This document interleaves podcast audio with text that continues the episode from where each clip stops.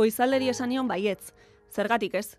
Badaukat ohitura irakurtzekoa eta gertukoak normalean nigana dato zaholku eske. Bueno, irakurtzen duen horietakoa naizela esan dut edo nintzela, ze azkenaldian egia da irakurtzeko tartetxoak zaildu zaizkidala, eguneroko nekea izango da kaso, negua, jolasteko gogo amaigabea daukan txakur bat etxean gora bera ibiltzeak ere izango du ziur zerikusia, eta olaxe, hasi du turtea, mesanotxean lau liburu, zerrenda luze-luze bat mobilan eta galdera bat bueltaka, nola sartu zara maialen beren jenaltxo honetan.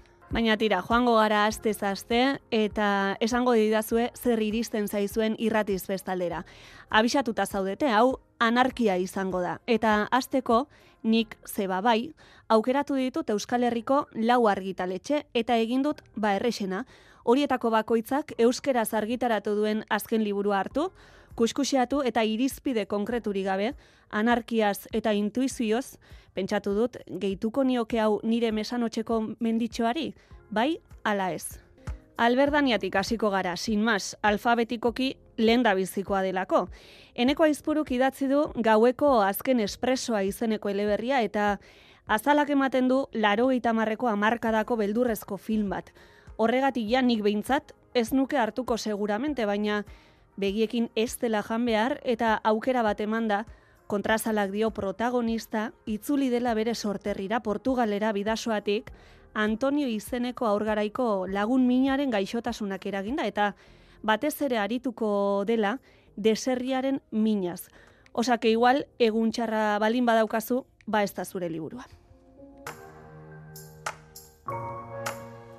Erein argitaletxean berriz, aurrei zuzenduta kaleratu dute azken liburua, nerea loiolak idatzitako azken denbora. Eta zer nahi duzu esatea? Azala deigarria da oso, erloju formako bat dauka, eta sinopsiak dio, liburu hau desberdina dela. Irakurleak, erabakiak hartu beharko dituelako, eta enigmak ebatzi. Itxura oso hartu diot, baina jazarregia igual banaiz katakraken irakurketa harin-harina ez duzu erreistopatuko. Euskeraz kaleratu duten azken saiakera da Engelsen etxe bizitzaren hauzia.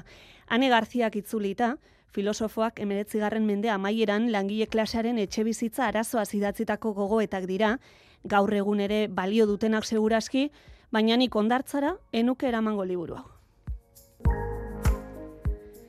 Eta bukatzeko elkar, badakit ez dudala jarraitu orden alfabetikoa, baina esan dizuet hau anarkia zela. Eta Carmele Jaioren maitasun kapitala ere, ez da elkarren azken argitalpena, baina bai nire favoritoa.